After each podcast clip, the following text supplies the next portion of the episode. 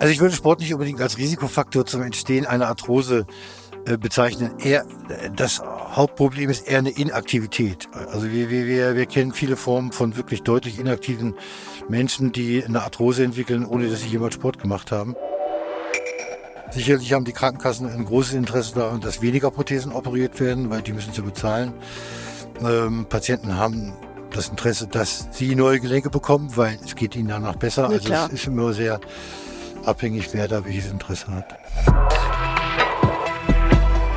Medizin im Fokus, der Podcast, der Medizin verständlich macht und keine dummen Fragen kennt. Präsentiert von der Stiftung Hospital zum Heiligen Geist mit der Nichtmedizinerin Heike Borufka. Verständlich ist es erst, wenn ich es verstanden habe. Eigentlich bin ich Journalistin und Gerichtsreporterin. Mit Anklagen, Gesetzen und Berufungen kenne ich mich also aus. In diesem Podcast aber bin ich die Laien. Und deshalb frage ich so lange nach, bis ich es verstanden habe. Dabei nehme ich kein Blatt vor den Mund und ich stelle auch die heiklen Fragen. In der heutigen Episode geht es um Arthrose. Dazu sagt das klinische Wörterbuch der Pschyrembel degenerative Gelenkerkrankung, die vorwiegend bei einem Missverhältnis zwischen Beanspruchung und Belastbarkeit der einzelnen Gelenkanteile und Gewebe entsteht. Form Funktionsstörung. So, was das im Detail bedeutet und bedeuten soll und wie wir das in verständliche Sprache übersetzen können, das geht ja sogar, das kann man ja als Laien sogar einigermaßen verstehen, aber es gibt eine Menge Fragen dazu. Und darüber reden wir jetzt nämlich mit Dr. Thomas Vorer. Herr Vorer, Sie sind Chefarzt der Klinik für Orthopädie, Unfall- und Wirbelsäulenchirurgie am Hospital zum Heiligen Geist in Frankfurt am Main. Ihre klinischen Schwerpunkte liegen in der Endoprothetik. Sie merken schon, der Hüfte kommt da noch hinten dran. Sie merken schon, das sind alles schwierige Wörter für Laien. Äh, und des Knies, der Wirbelsäulenchirurgie und der Handchirurgie. Herzlich willkommen erstmal, Dr. Vorer. Danke. Bevor wir zum Thema kommen, gleich mal die erste Frage. Was ist Endoprothetik, was ich schon kaum aussprechen kann? Letztendlich ist Endoprothetik äh, das Versorgen von Gelenken mit künstlichen Gelenken bei Schädigung der Gelenke. Endo heißt nichts anderes als innen und Prothetik ist letztendlich eine Umschreibung für, Okay, das wissen wir. Prothese. für Prothese, genau. Okay. So, dann fangen wir, bleiben wir, fangen wir mal simpel an. Was ist überhaupt Arthrose und wie entsteht Arthrose? Letztendlich ist Arthrose, wie der Pschyrembel das umständlich beschreibt, ein erhöhter Gelenkverschleiß, der nicht vorgesehen ist. Arthrose ist eine Mehrbelastung von Gelenken aufgrund von Unfällen, von Mangeldurchblutung, von Fehlstellung der Extremitäten, die einen höheren Verschleiß bedingen und dementsprechend eine Schädigung des Gelenkes verursachen. Ähnlich wie bei dem Motor, wo der Kolben praktisch einen Kolbenpresser bekommt, weil der Kolben nicht richtig im Zylinder läuft, was er normalerweise tut, dann gibt es keinen Kolbenpresser. Der Motor läuft 300.000 Kilometer. Wenn Sie irgendeine Unwucht haben, läuft der Motor halt nur 50.000 Kilometer, kriegt einen Kolbenpresser und muss letztendlich erneuert werden oder ganz ersetzt werden. Ähnlich bei der Arthrose. Und kann diese Unwucht zum Beispiel eine Sportverletzung sein? Also trage ich auch vielleicht selber manchmal dazu bei? Unterschiede. Es gibt Gelenke, die unterschiedlich häufig von Unfällen betroffen sind und unterschiedlich häufig dementsprechend eine sogenannte posttraumatische Arthrose verursachen. Posttraumatisch heißt nach einem Trauma, also nach einem Unfall. Und da ist sicherlich das Knie am häufigsten betroffen in Form von Sportverletzungen beim Fußball, beim Handball. Kreuzbandrupturen, Stichwort, die eine erhöhte Instabilität des Knies bedeuten und allalong innerhalb von 20, 30 Jahren dann eine Arthrose machen, was erstmal nicht schlimm klingt nach Aber, 20, aber 30 Jahren. warum? Warum? Was macht die Sportverletzung? Macht die das Gelenk dann empfindlicher, anfälliger? Also wenn ich zum Beispiel als typische Sportverletzung Skilaufen, Fußball eine vordere Kreuzbandruptur vorstellen äh, und die, die Stabilität des Knies im Sinne einer äh, sogenannten horizontalen Stabilität. Also Sie müssen sich vorstellen, Sie haben eine Kommode und da machen Sie eine Schublade auf und zu. Das ist die Stabilität der Schublade. Und Sie können die Schublade immer nur für fünf Zentimeter rausziehen, dann blockt die Schublade und Sie müssen sie wieder reinschieben. So ähnlich ist es beim vorderen Kreuzband auch. Wenn das nicht mehr da ist, können Sie die Schublade ganz rausziehen oder sogar so weit rausziehen, dass die Schublade Ihnen auf die Füße fällt. Das heißt, durch diese erhöhte Schubladenbeweglichkeit des Knies nach vorne und nach hinten, wenn das vordere Kreuzband defekt ist, entsteht eine Reibung am Knorpel. Der Knorpel wird mehr verschlissen als normal und es steht letztendlich dann eine Arthrose, die, wenn der Knorpel gar nicht mehr da ist und Knochen auf Knochen reibt, also der Oberschenkelknochen auf dem Schienbeinknochen, Klingt schmerzhaft. können Sie sich vorstellen, das klingt nicht nur schmerzhaft, ist schmerzhaft. Das ist ja die Arthrose, die dann letztendlich bei jemandem, der Mitte 50 ist, wenn er mit 20 eine vordere Kreuzbandruptur hat, dazu führt, dass er unter Umständen so starke Schmerzen entwickelt, dass er ein neues Gelenk braucht. Aber dann hält das Gelenk ja lange durch, ne? Immerhin. Mit 50 ein neues Gelenk zu bekommen, Ist, ist, doof, dann aber doof mit 20 und die. Verletzung dafür? Und 30 Jahre später erst die Konsequenz ist Geht spät, eigentlich. aber immer noch zu früh. Ja, das ist wohl wahr. Äh, von welchen Gelenken reden wir? Sie haben schon Knie angesprochen.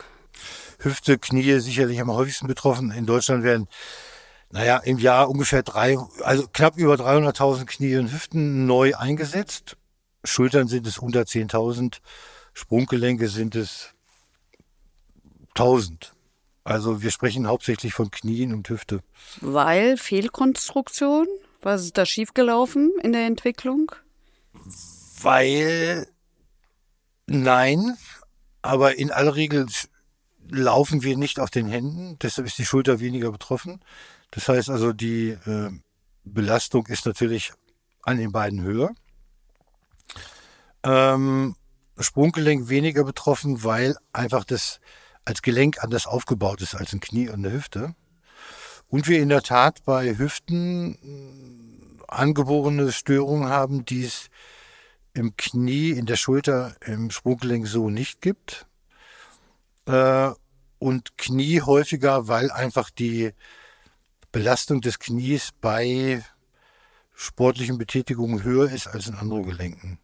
Deshalb ist die Betroffenheit sowohl der Hüfte als auch des Knies deutlich größer als im Sprunggelenk oder in der Schulter. Und jetzt sagen Sie angeboren, äh, da fällt einem, sie- fallen einem die Babys mit diesen Spreizfüßchen. Ah, genau. Damit kann ich es lösen, Typisch. oder? Genau, das ist praktisch die Lösung. Also es gibt äh, Störungen, äh, die auch gar nicht so selten vorkommen. Übrigens muss man sagen, wo die Pfanne, die ein Teil des Hüftgelenkes ist, also der Kopf ist ja rund, so kann man sich ungefähr vorstellen. Die Pfanne ist wie eine Schale und in dieser Schale sitzt äh, der Kopf, der dreht sich wie ein Drehgelenk. Äh, und wenn die Schale nicht in der richtigen Position sitzt, also wenn die zu steil ist, also zu weit senkrecht nach oben guckt, so ähnlich kann man sich vorstellen, ist eine erhöhte Belastung auf dem Oberschenkelkopf und das gibt dann à la longue schon sehr frühzeitig mit 30, 35 teilweise so ausgeprägte Arthrosen, dass die Leute aufgrund der Schmerzen ein neues Gelenk brauchen, was natürlich mit 30 Jahren wirklich fatal ist. Äh, Bevor wir dazu kommen, was man da eigentlich so macht, nochmal so, also das ist das eine, da kann man nichts für, ist halt angeboren. Äh, Das andere, was sind denn Risikofaktoren? Also Sport haben Sie schon genannt. Also ich würde Sport nicht unbedingt als Risikofaktor zum Entstehen einer Arthrose äh, bezeichnen. Eher, das Hauptproblem ist eher eine Inaktivität. Also wir, wir, wir, wir kennen viele Formen von wirklich deutlich inaktiven Menschen, die eine Arthrose entwickeln, ohne dass sie jemals Sport gemacht haben. Ähm, wir wissen mittlerweile, dass viele Stoffwechselerkrankungen eine Arthrose machen. An vorderster Front sicherlich Diabetes mellitus, der aber dann auch wieder in Deutschland überzufällig häufig einhergeht mit fehlerhafter Ernährung, fehlerhafter Bewegung äh, und dementsprechend die daraus resultierende Arthrose sicherlich multifaktoriell ist. Aber die rein sportliche Betätigung würde ich eher als ähm, knorpelprotektiv bezeichnen. Äh, man muss Als, nur als, als, als. knorpelschützend Danke. genau, bezeichnen als, als, als knorpelschädigend oder Risikofaktoren. Ähm, es gibt sicherlich Risikosportarten, aber das Risiko, über die Straße zu gehen äh, und vom Auto überfahren zu werden, ist in vielen Bereichen höher einzuschätzen. Okay. Also äh, tatsächlich habe ich auch Arthrose und habe das aber nur erfahren nach einem Skiunfall, als ich äh, nach dem Knie hab gucken lassen und die Ärztin entsetzt war und mir gesagt hat, ich hätte Arthrose im fortgeschrittenen Zustand. Ich fand es ganz furchtbar, weil mir tut gar nichts weh. Ja. Ich merke überhaupt nichts, aber ich mache tatsächlich auch Sport. Das ist, das ist ja genau das Problem. Also wir haben ja ähm, in so einer großen Klinik, die ich leite, ist es in der Tat so, dass wir natürlich die Bildgebung haben zum Feststellen von Verletzungen. Das ist natürlich in der Unfallchirurgie wichtig. Patient stürzt, kommt in die Unfallchirurgie, wird geröntgt. Und wir sehen natürlich überzufällig häufig oder nicht so selten Patienten, die ein gewisses Lebensalter erreicht haben, wo wir radiologisch dann einfach sagen, da ist eine Arthrose im Gelenk, Kniegelenk, Hüftgelenk, aber kein aktueller Bruch, also keine Unfallfolge. Mm, und wir sehen das sehr häufig, dass Patienten dann auf die Nachfrage, ob sie denn schon jemals Beschwerden in dem Gelenk gehabt haben, sagen, sie haben eigentlich noch nie Probleme gehabt. Ja, sehr beruhigend, ja. Das heißt, die Bildgebung ist nicht entscheidend zur Diagnose einer Arthrose. Das ist das, was ich meinen Patienten immer wieder sage. Wir, wir operieren ja keine Röntgenbilder. äh, dann wäre das Leben einfach. Also wenn wir Röntgenbilder operieren würden, dann könnte ich bei jedem zweiten Patienten, der reinkommt und ein Gelenkverschleiß hat, sagen, okay, alles klar, sieht nicht schön aus, das kann ich Ihnen schöner machen, da bauen wir ein neues Gelenk ein. Das ist natürlich nicht der Weisheit letzter Schluss, weil diese Leute ja nicht von einem neuen Gelenk profitieren. Profitieren tun nur Leute, die Beschwerden haben. Das heißt, wir operieren natürlich die Beschwerden der Leute und wir sind natürlich wirklich sehr darauf erpicht, nur Patienten zu operieren, die so immobilisierende, das heißt so lebensverändernde Beschwerden haben, dass die Lebensqualität salopp gesagt so scheiße ist, dass sie nicht mehr aus dem Sofa rauskommen, nicht mehr ihre Gartenarbeit machen, nicht mehr mit ihrer Frau einkaufen gehen, immer mit der Ausflucht, naja, mein Knie funktioniert heute nicht so ganz gut, ich bleib lieber zu Hause auf dem Sofa sitzen. Das Aber sind die Leute, die operiert werden sollten, wenn das Röntgenbild auch eine Arthrose zeigt. Mhm. Aber klingt natürlich bisschen fatal, ne? Bleibe ich lieber auf dem Sofa sitzen, ist ja verständlich, wenn immer alles wehtut. Äh, Sie haben vorhin von den Risikofaktoren gesprochen, Inaktivität haben Sie genannt. Ähm, jetzt könnte man ja zynisch auf die Idee kommt zu sagen, ja Leute, selber dran schuld, dann bewegt euch halt einfach auch mal mehr. Kommt vielleicht nicht so gut an beim Patienten, oder? Oh ja. Wenn man sowas sagt. Das, naja, gut. Also meine, meine langjährige Berufserfahrung über 30 Jahre mittlerweile ist, dass natürlich, und da sind ja die Patienten nicht alleine, ich meine, wir sind ja alle äh, so gestrickt, dass die, die Aufforderung, 20 Kilo abzunehmen, etwas mehr Sport zu treiben und dann gewisse Art von Beschwerden sicherlich gelindert werden, immer schwieriger zu akzeptieren ist, als wenn der Arzt sagt, ich habe da eine Tablette für Sie, die kann ich Ihnen geben und dann wird das schon oder besser. Oder ein neues Gelenk. Äh, oder halt ein neues Gelenk. Also viele willigen dann ein, aber da muss man natürlich als, als operierender Arzt sehr aufpassen, weil wir natürlich Gefahr laufen, dann unter Umständen die falschen Patienten zu operieren, schlechte Ergebnisse zu riskieren und äh, wir den Menschen damit einfach keinen Gefallen tun.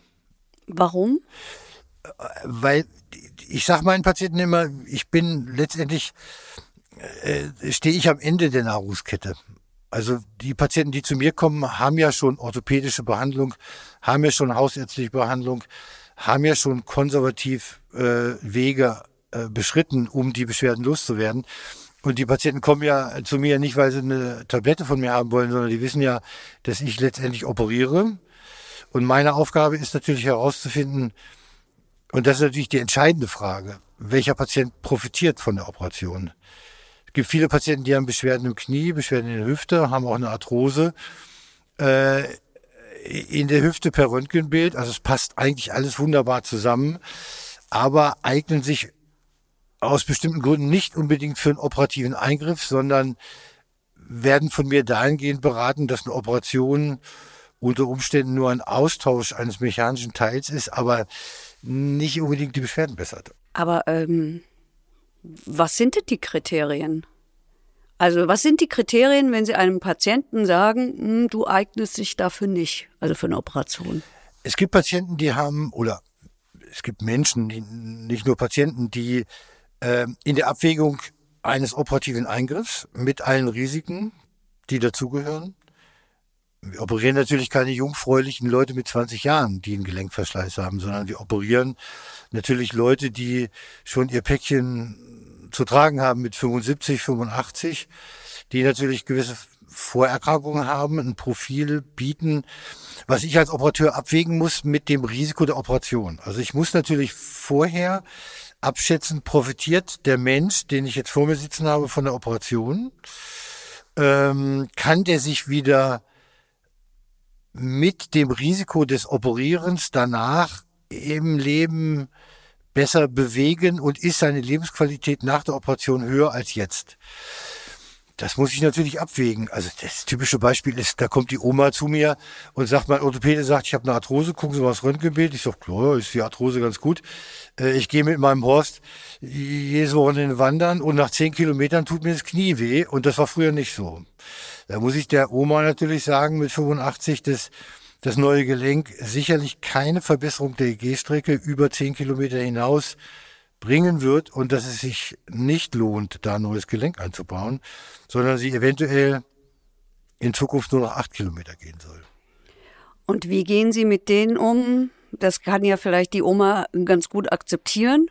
Also wenn es auch weh tut, weil keiner will älter werden. Und äh, wenn ich gerne zehn Kilometer, kann ich gut verstehen. Ich würde auch nicht so. unter zehn laufen wollen.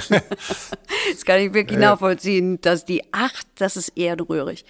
ähm, aber was sagen Sie denn denen, die einfach zu dick sind, um es mal auszusprechen, und äh, denen, die halt einfach, weil sie zu dick sind oder warum auch immer, auf dem Sofa gerne liegen bleiben wollen, schmerzfrei? Das ist eigentlich nicht schwer rauszukitzeln. Also natürlich ist es immer eine Frage der Motivation. Das heißt also, man muss die Leute natürlich sozusagen äh, da packen, wo sie äh, die Hose runterlassen und sagen, was wollen sie mit dem neuen Gelenk erreichen. Ähm, und das ist natürlich sehr unterschiedlich. Also bei, bei vielen Leuten, die natürlich über 70, über 80 sind, fällt äh, das manchmal von der Rentenbegehren zum Beispiel weg. Also man muss zum Beispiel aufpassen bei Patienten, die 61 Jahre alt sind oder 60 Jahre alt sind und sagen, sie haben jetzt eine Arthrose, sie haben Schmerzen, können sich nicht mehr bewegen und wollen aber auf jeden Fall fünf Jahre noch weiterarbeiten bis zum 65. Lebensjahr. Das geht aber nur mit einem neuen Gelenk. Gesamtkonstellation ist aber übergewichtig, Diabetes mellitus, also Zuckerkrankheit, äh, nicht insulinpflichtig, sondern tablettenpflichtig. Ähm, vom äußeren Aspekt eher jemand, der gesund und gut lebt, um es mal so zu beschreiben. Das ist überzufällig häufig der Patient, der mit dem neuen Gelenk dann ankommt, ein halbes Jahr nach der Operation sagt, jetzt geht's gar nicht mehr. Und er hat mit Arbeitgeber auch schon gesprochen, die nächsten vier, fünf Jahre zu arbeiten, ist völlig absurd, funktioniert gar nicht mehr. Das heißt also, das muss man rauskitzeln. Was will der Patient Entschuldigung, ich muss mal dazwischen fragen. Warum geht's mit dem neuen Gelenk dann nicht mehr? Weil der sich nicht weiterhin nicht bewegt oder? Nein, es ist dann so, dass. Weil das so sein soll? Es gibt oft die Begründung, es ist ja nicht besser geworden, obwohl ich mich bemüht habe und mich sogar habe operieren lassen. Ah, okay. Es ist aber dadurch noch schlechter geworden. Und deswegen kann ich jetzt leider nicht mehr arbeiten. Nicht mehr gehen. arbeiten. Wandern geht, Gartenarbeit geht, mm. aber arbeiten geht nicht. Da muss man also aufpassen, muss man rausfiltern. Also es gibt ganz verschiedene Aspekte, welche Leute von Operationen profitieren oder was Leute mit Operationen auch erreichen wollen.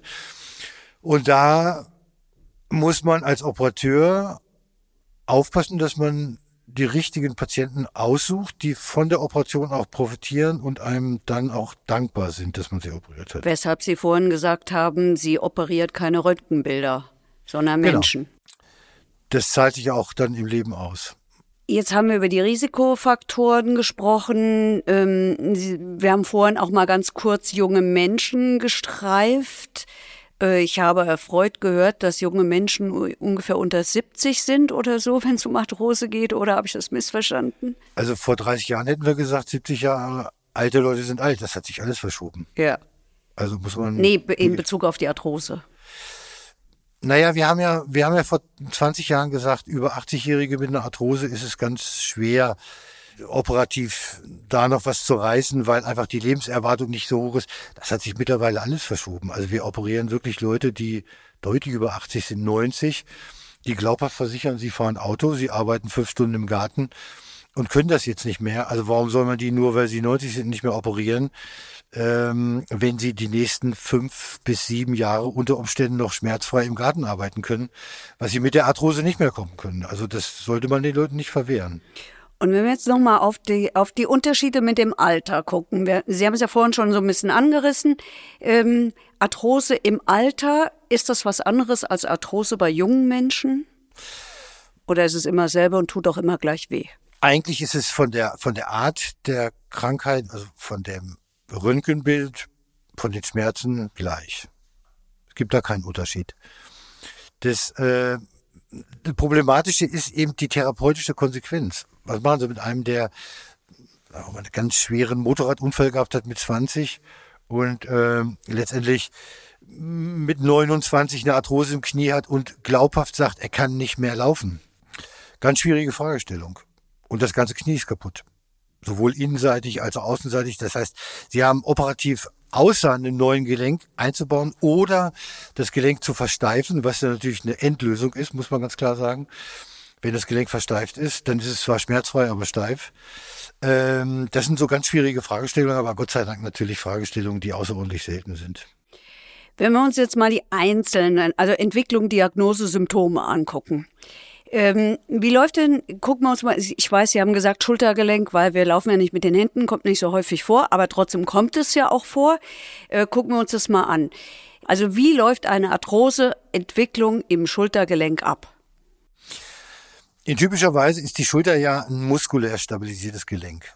Also Sie müssen sich vorstellen, an der Schulter ist der Kopf, also der Oberarmkopf, der ein Teil des Schultergelenkes bildet, die Kugel, und in der Gelenkpfanne steht dreimal so groß wie die Gelenkpfanne. Das heißt also, die Gelenkpfanne ist erheblich kleiner als der Kopf. Der Kopf muss also stabilisiert werden über Muskeln, die wir an der Schulter haben, die ja auch gut sichtbar sind, manchmal äußerlich, aber ähm, die Schulter letztendlich nach vorne, nach hinten und nach unten stabilisieren. Die Muskeln setzen am Oberarmkopf in Form von Sehnen an. Diese Sehnen bilden ein Teil des Schultergelenkes. Und diese Sehnen sind im Laufe des Lebensalters äh, Schädigungen unterworfen. Man kann eigentlich davon ausgehen, dass diese sogenannte Rotatorenmanschette, so heißt das, das sind die Sehnen, die am Oberarmkopf ansetzen, im Zuge des Älterwerdens kaputt gehen. Das heißt, die zerreißen. Jetzt ist es aber nicht so, dass bei allen Leuten, die diese Schädigung haben, auch Beschwerden auftauchen. Das heißt, man kann davon ausgehen, dass bei über 40-Jährigen diese sogenannte Rotatorenmanschette in 30 Prozent geschädigt ist, bei über 50-Jährigen schon in 60 Prozent und bei über 80-Jährigen schon in über 90 Prozent. Ganz wenige entwickeln aber nur Beschwerden. Ich, ich will mal dazwischen fragen, äh, sind die immer geschädigt oder haben wir es da auch wieder mit denen zu tun, die sich halt nicht bewegen und so? Die sind immer geschädigt. Egal, da Egal, kann ich nichts machen. Der, nein, kann ich so die, viel Sport machen, Schultern, nein, kreisen, eh, wurscht. Nein, wurscht, genau. Die, die Schulter ist nun mal ein Gelenk, was, was, was ja ständig bewegt wird, auch im Alltag. Mit dieser Inkongruenz, das heißt also diese, diese Alterserscheinung, ähnlich wie eine Bandscheibendegeneration, ähm, äh, ist auch die Rotatorenmanschette Alterungsprozessen unterworfen, die aber nicht bedingen, dass alle diese Leute, die älter werden, ab 40 ihre Schulter nicht mehr bewegen können. Bedingung der Arthrose in der Schulter ist, dass die Instabilität durch die Einrisse der Muskulatur so groß sind, dass der Kopf sich inkongruent in der Schulter bewegt, also nicht normal in der Schulter bewegt, der Knorpel verschlissen wird und dementsprechend dann irgendwann der Knochen auf Knochen sich bewegt und dementsprechend die Arthrose bedingt. Und dann haben wir wieder den Kolbenfresser. Dann haben wir den Kolbenfresser, der aber in der Schulter nicht unbedingt bedingt, dass er gewechselt werden muss. Warum? Weil wir nicht auf der Schulter laufen. Ah, okay. Das heißt, die Beweglichkeit der Schulter ist unter Umständen eingeschränkt, aber nicht so eingeschränkt, dass die Patienten ihre Einschränkung im Alltagsleben bemerken. Das heißt, wir, die Schulterbeweglichkeit eines jungen Menschen ist, um es mal platt zu formulieren, viel ausgeprägter, als wir eigentlich im Alltag brauchen. Das heißt, ähm, der ältere Mensch merkt eigentlich die Beweglichkeitseinschränkung der Schulter gar nicht so ausgeprägt, weil er immer noch seine Tasse aus dem Schrank nehmen kann, sein, seine Gabel aus der Schublade ziehen kann, mit Messer und Gabel essen kann, sich die Zähne putzen kann, sich die Haare kämmen kann. Das geht alles noch, obwohl die Beweglichkeit eingeschränkt ist, weil er eben keine Glühbirne mehr oben an der Decke einschrauben kann. Das macht man aber relativ selten. Okay. Haben wir die Schulter abgehakt, kommen wir zum Kniegelenk. Was müssen wir da beachten? Was gibt es da für Symptome? Also im Knie ist es eigentlich am einfachsten. Das Knie wird meistens, weil es wenig von, von Weichteilen bedeckt ist, also eigentlich ja nur die Haut und die Gelenkkapsel über der Kniescheibe ist oder über dem Kniegelenk, wird dick, wird rot und tut weh. Das heißt, das sieht auch jeder Laie. Ähm, typischerweise sagen die Patienten immer, äh, wenn ich morgens aus dem Bett aufstehe, geht's. Tut ein bisschen weh, wenn ich die ersten zwei Schritte gehe, dann spielt sich das wieder ein. Das Knie ist aber schlank, geht alles gut und je mehr ich mich belaste tagsüber und je mehr ich mache, ist das Knie abends dann dick, überwärmt und ist ein bisschen gerötet.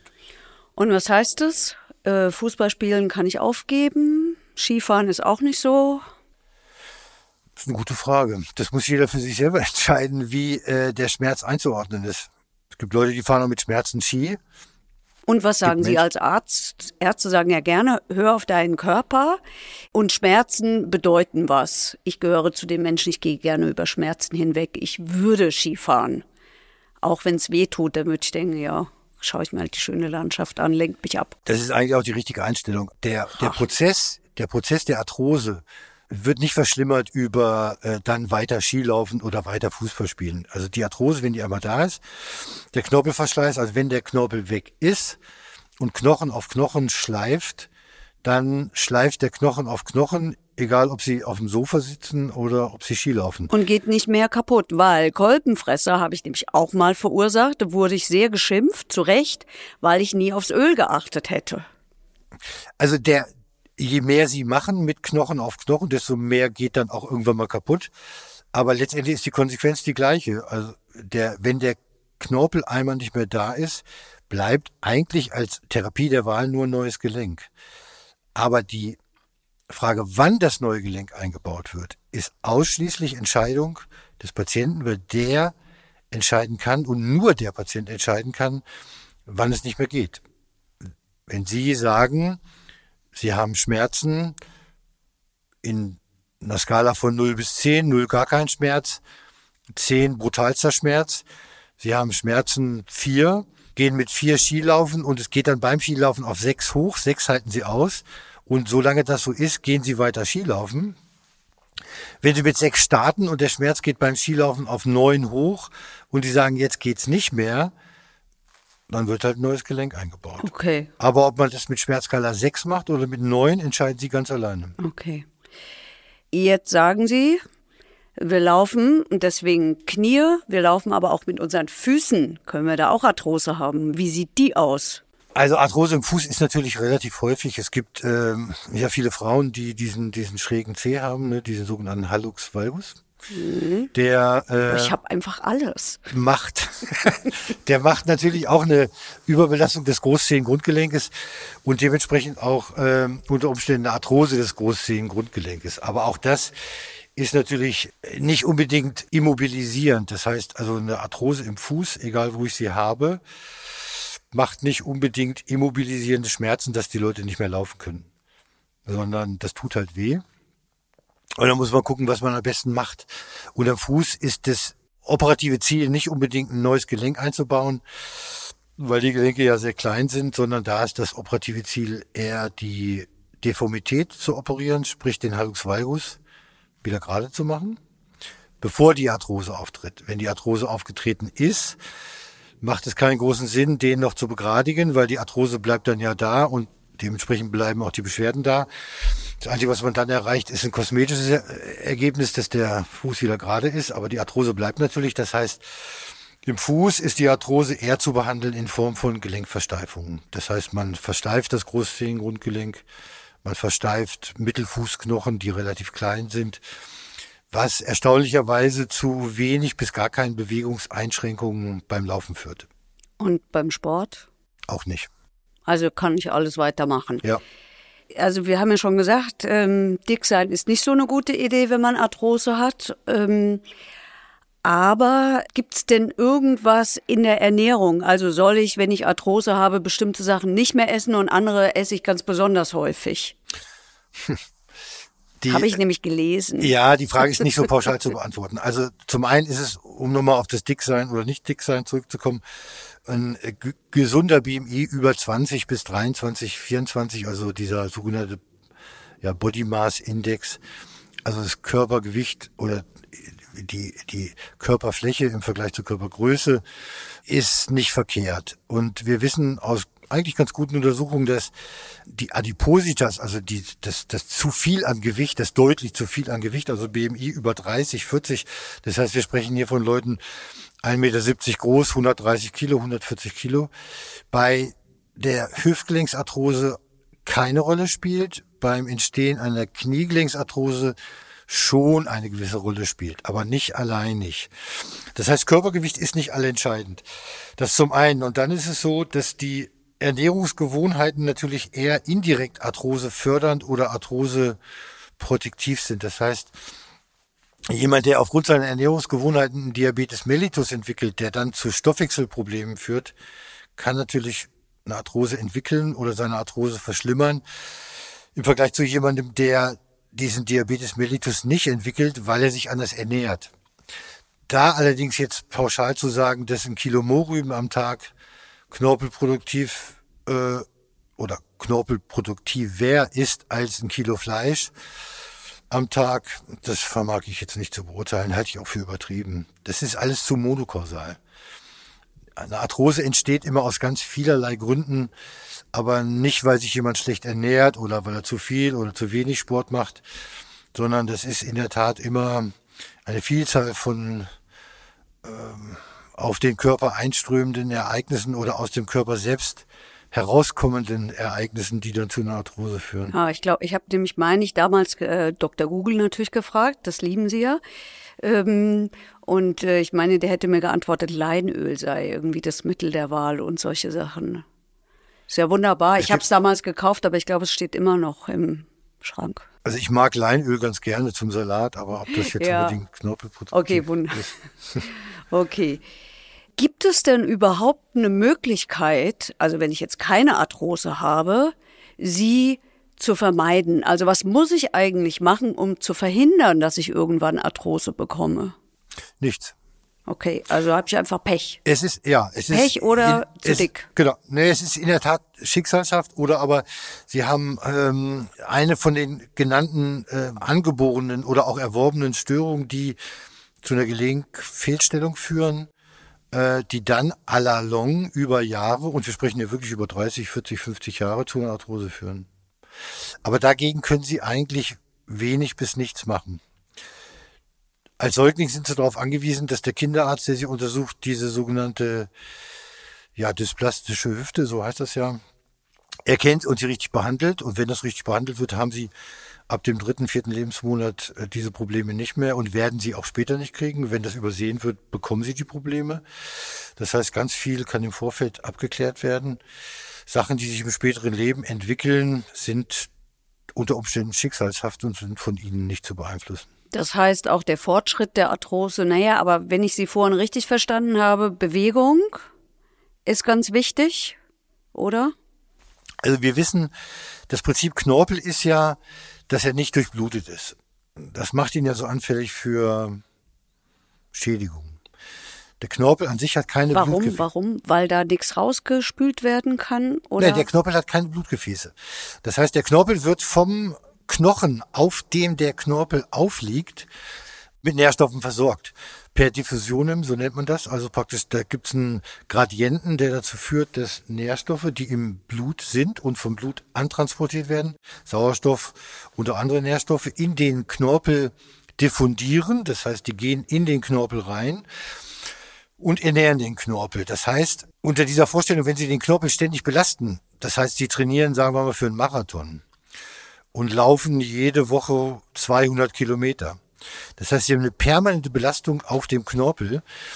Ist die Versorgung dieses Knorpels natürlich wesentlich schlechter, als wenn sie Fahrrad fahren wo unter Umständen ein ähnlicher Trainingseffekt erzielt wird, aber sie eine ganz andere Belastung des Kniegelenksknorpels haben. Das heißt, sie haben bei dem Kniegelenk, wenn die Fahrrad fahren, natürlich immer eine Form der Belastung, wenn sie in die Pedale reintreten und eine Entlastung, wenn Sie das Bein nach oben ziehen. Das heißt, in Form der Entlastung können Sie den Knorpel gut versorgen mit Nährstoffen, die aus den Blutgefäßen kommen.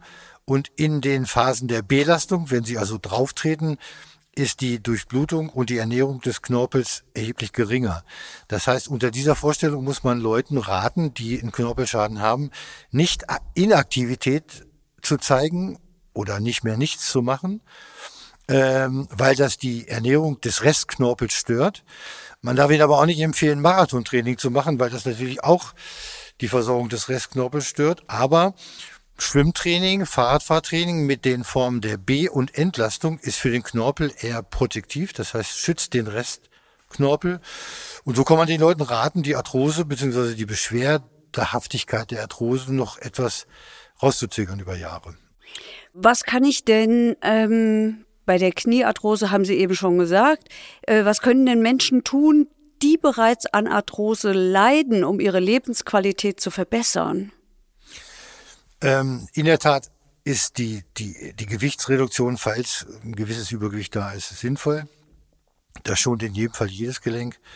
Ähm, und ein gesundes Maß an Bewegung macht in jedem Fall Sinn. Und da sind natürlich Sportarten, die, ich sag mal so, altersadäquat sind, sinnvoll. Also es macht keinen Sinn, wenn jemand mit 50 noch in der Ligamannschaft Handball, Fußball, Basketball spielt. Da ist sozusagen das Risiko, sich Schaden zuzufügen, größer als der Benefit. Das heißt, diesen Leuten sollte man in der Tat raten, Sportarten, die weniger verletzungsanfällig sind, in Form von Gegnereinwirkung, sprich Wandern, Schwimmen gehen, Fahrradfahren, Walken. Äh, Walken zu vermitteln, wobei das natürlich die Sportarten sind, die naja, die Leute erstmal so nicht so attraktiv finden halt. Also Schwimmen, wer zählt schon im Schwimmbad gerne die Kacheln? Also das Ja. kannst du beim Schwimmen auch relativ wenig machen. Aber trotzdem ist Schwimmen wirklich sinnvoll, aber wird oft von den Leuten halt nicht gemacht, weil sie es wirklich als langweilig empfinden. Also man muss für sich selber einen Rhythmus finden, äh, um da reinzukommen und dann ist das sicherlich extrem knorpelprotektiv und man erspart sich äh, Jahre später sicherlich unter Umständen auch ein neues Gelenk. Vielleicht können da ja Angehörige und Freunde helfen. Äh, Was empfehlen Sie denen denn? Wie kann ich als Angehöriger oder Freund, Freundin äh, eines Betroffenen helfen, die Arthrose, ja, weiß nicht, wie kann ich ihn einfach unterstützen?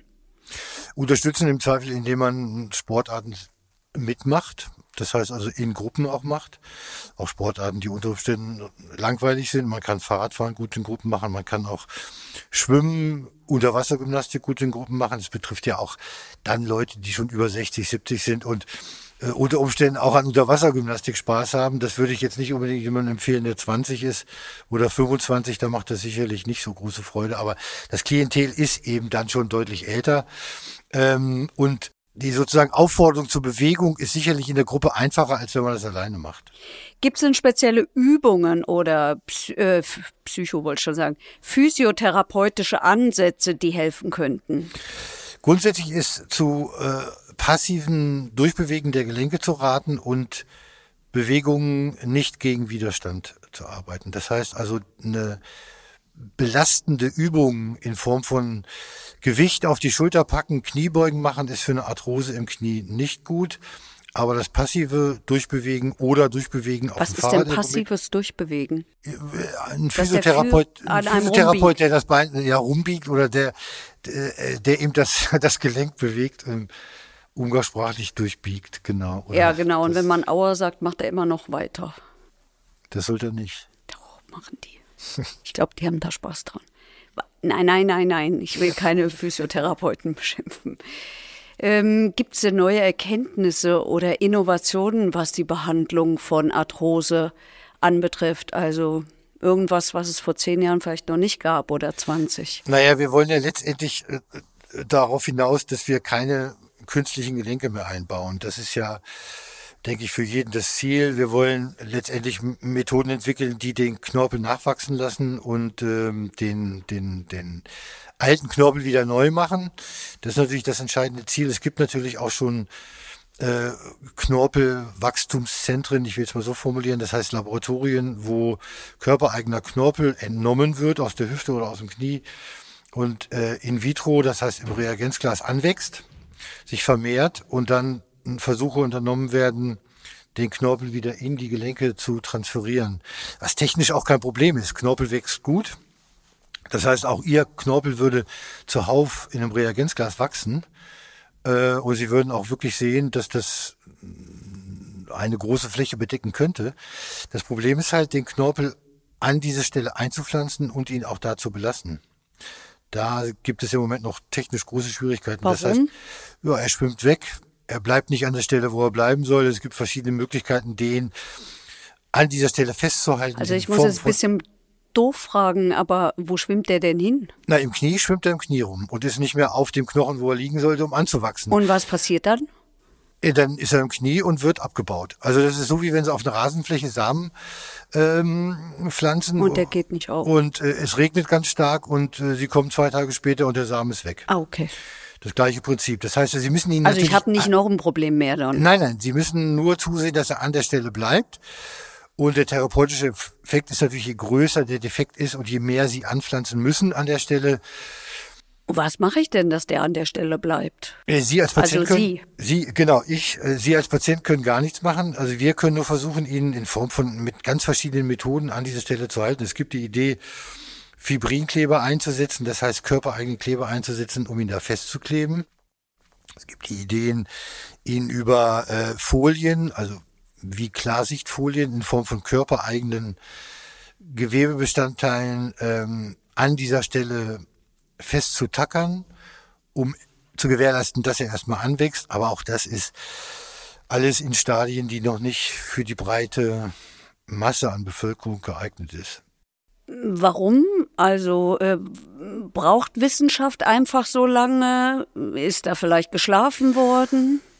Die Frage ist natürlich eine wissenschaftstheoretische Frage. Die ist sicherlich nicht geschlafen worden, aber wie in der Medizin auch werden natürlich ganz viele innovative Dinge industriegetriggert vermittelt, finanziert und entweder gefördert oder weniger gefördert. Und wie ist es hier? Zum einen ist die Komplexität des Aufbringens auf den Knochen des neuen Knorpels immens äh, und noch nicht gelöst. Das hat sicherlich wenig damit zu tun, dass im Vorfeld zu wenig geforscht worden ist. Geforscht wird schon sehr lange Jahre daran. Das Problem, die äh, das Knorpel Belastens anstellen, wo er eingepflanzt wird, ist immer noch eigentlich dasselbe Problem und scheitert auch nicht am Geld, scheitert nur an Ideen. Ähm, Entschuldigung, könnte man da nicht ketzerisch dann sagen, jo, dann investieren wir das Geld halt in andere Forschung? Ich glaube, Forschungsgelder werden, werden in eine Vielzahl von, von, von Möglichkeiten der Arthrosebehandlung investiert, von denen einige in, in Zukunft sicherlich einen guten Weg aufzeigen werden, andere wiederum keinen guten Weg. Also in der Endoprothetik sind wir jetzt schon so weit, dass wir sagen, wir machen Patienten individuell gefertigte Implantate, um zu gewährleisten, dass die Standzeit länger wird. Also die Patienten unter Umständen, selbst wenn sie mit 50 operiert werden und mit 90 versterben, mit dem einen Gelenk dann ins Grab gehen und nicht noch zweimal ein neues Gelenk brauchen. Die Ideen sind gut. Ähm, auch sehr vielversprechend, aber das Grundziel muss natürlich sein, unter Umständen über 3D-Drucker in Jahren äh, körpereigene Materialien zu produzieren, die dann einfach ausgewechselt werden können. Das wäre natürlich das Idealziel. Das wäre super. Ja. Äh, dabei fällt mir ein, wie lange hält denn so ein Gelenk, wenn Sie sagen, äh, dass es gut ist von 50 bis 90? Das scheint gar nicht so eine lange Haltwertzeit zu haben, oder? Also wir haben, äh, ja, jein, also wir haben, wir haben, äh, Es kommt drauf an, sagen jetzt- die Juristen was, immer. äh, naja, sagen wir mal so, die Anspruchshaltung ist natürlich eine andere, äh, als wenn ich mir ein Auto kaufe. Aber ich glaube, wir werden alle sehr zufrieden, wenn wir ein Auto kaufen und das nach 20 Jahren, 25 Jahren verletzungsfrei und, und, und vor allem reparaturfrei verschrottet werden kann. Das gibt's ja eigentlich gar nicht. Standzeiten bei äh, gut operierten Hüften zementiert, wissen wir über Register, wo Patienten Daten eingegeben werden. Äh, in Schweden gibt's das seit 40 Jahren, wissen wir sehr genau, dass Hüften teilweise Standzeiten von bestimmten Modellen von 25 Jahren über 90 Prozent haben. Das heißt also von den implantierten oder eingebauten Hüften stehen 90 Prozent aller Hüften noch nach 25 Jahren. Und da fällt es mir schwer, jetzt vergleichbare äh, Materialien zu finden, die ähnlich lange halten. Also das ist schon gut, aber 35 Jahre Hüfte, die 25 Jahre hält, was schon gut ist, heißt aber mit 60 eine neue Hüfte. Sie haben den 3D-Drucker genannt. Ist es die Hoffnung für zukünftige Therapie, Heilungsmöglichkeiten? Also es ist eine der Hoffnungen. Oder Ihre, um es mal persönlicher zu machen? Also meine Hoffnung ist letztendlich, äh, körpereigene Materialien anzuzüchten, die dann ähm, in den Körper so zu implementieren, dass sie praktisch wie neu an dieser Stelle bleiben und das Gelenk unter Umständen wieder wie neu zu gebrauchen ist. Das ist natürlich ein bisschen blasphemisch, weil wir werden alle ein bisschen älter und können es wahrscheinlich trotz all unseres Willens und Wollens nicht gänzlich verhindern. Eigentlich ist es ein wunderbarer Schlussgedanke. Ich wollte Sie gerade fragen, ob Sie noch irgendwelche Ratschläge für unsere Zuhörerinnen und Zuhörer zum Thema Arthrose haben. Sie dürfen es aber auch so stehen lassen. Ich denke, wir lassen es mal so stehen. Ne? Ja, ich fand es äh, geradezu poetisch. Gut, zum Abschluss habe ich aber noch Fragen aus der Community zum Thema Arthrose, die ich gerne weitergeben will. Ein bisschen, glaube ich, haben Sie es tatsächlich auch schon äh, beantwortet. Es gibt ja äh, immer wieder den Vorwurf, künstliche Gelenke und Deutschland ist da mit den Zahlen ganz weit vorne. Ja. Sie klingen mir jetzt nicht wie jemand, der immer darauf plädiert. Deshalb die Frage, ist das ein Zeichen guter Versorgung oder ist das ein Zeichen, jetzt formuliere ich das mal in meinen Worten, äh, weil die Ärzte sagen, na ja, komm, mach mal ein neues Gelenk. Abendfüllendes Thema. Okay. Vorwurf, klar, 350.000 neue Gelenke, Knie, Hüften in Deutschland im Vergleich zu England, Frankreich äh, immens. Ähm, aber Sie müssen sich vorstellen, wenn Sie in Frankreich oder in England über 75 sind und eine Arthrose haben und nicht mehr laufen können, dann sagen die Kollegen Ihnen in England, es gibt kein neues Gelenk, weil Sie zu alt sind. Wenn wir in der Lage sind, das zu machen, und zu finanzieren, sollten wir den Menschen über 75, über 80 die Lebensqualität ihrer letzten Jahre noch so schenken, dass sie sich schmerzfrei und gut bewegen können. Wenn die Politik oder die Gesellschaft das nicht möchte, nicht mehr finanzieren möchte, dann muss die Politik oder die Gesellschaft sagen, wir machen die gleichen Grenzen wie in anderen Ländern auch, dann operieren wir diese Leute nicht mehr. Dann sage ich den Leuten, die mir gegenüber sitzen und körperlich fit sind, und in der Lage sind, noch viel aus ihrem Leben zu machen. Ab 75 zahlt die Krankenkasse keine Prothese mehr und ich kann sie leider nicht operieren. Wenn das so gewollt ist, machen wir das, glaube ich, so. Wir sind Gott sei Dank in der Lage, das noch Patienten individuell ähm, auszurichten und den Patienten derartige Sachen anzubieten. Sicherlich haben die Krankenkassen ein großes Interesse daran, dass weniger Prothesen operiert werden, weil die müssen sie bezahlen. Ähm, Patienten haben das Interesse, dass sie neue Gelenke bekommen, weil es geht ihnen danach besser. Ja, also klar. es ist immer sehr abhängig, wer da welches Interesse hat. Herr Dr. Vorer, vielen, vielen Dank für Ihre Zeit. Danke für das wirklich gute Gespräch. Ich äh, persönlich möchte nochmal danken für die schönen Bilder, die Sie gemalt haben. Die Schublade und der Kolbenfresser und äh, anderes wird mir sicherlich in Erinnerung bleiben. Dankeschön. Ich danke auch. Also, ich versuche mal zusammenzufassen, was ich heute gelernt habe. Die Gründe für Arthrose sind unterschiedlich. Oftmals ist es mangelnde Bewegung. Ernährung spielt eine Rolle, eine nicht so große Rolle, wie ich es vorher geglaubt habe. Und ich habe auch gelernt, jeder Patient verspricht sich oder erhofft sich was anderes. Für den einen ist es wichtig, einen Marathon zu laufen, Klammer auf, kann ich gut verstehen. Für den anderen sind es einfach nur die Schmerzen, die er einfach loshaben möchte. Und wir haben gelernt, es gibt altersgerechte Bewegung. Also ab einem gewissen Alter besser nicht mehr Fußball spielen ähm, dann ist es wohl ratsamer, Kacheln zu zählen. Hat mir gut gefallen, Kacheln zu zählen im Schwimmbad. Oder ich gehe rudern oder ich gehe Radfahren. Ebenso gefallen haben mir die anderen Bilder, nämlich vom Kolbenfresser und der Schublade, die sich nicht mehr richtig schließen lässt. Und wenn euch diese Folge gefallen hat, dann abonniert ihr einfach Medizin im Fokus. Dann verpasst ihr nämlich überhaupt keine Folge mehr. Ich bedanke mich für das Interesse an dieser Episode von Medizin im Fokus, der Podcast, der Medizin verständlich macht und keine dummen Fragen kennt. In der nächsten Folge erwartet euch ein nicht minder spannendes Thema. Es geht um die Immuntherapie und wie sie in der Krebstherapie eingesetzt wird. Dazu werde ich mich mit Professor Dr. Elke Jäger, Chefärztin der Klinik für Hämatologie und Onkologie am Krankenhaus Nordwest in Frankfurt, unterhalten.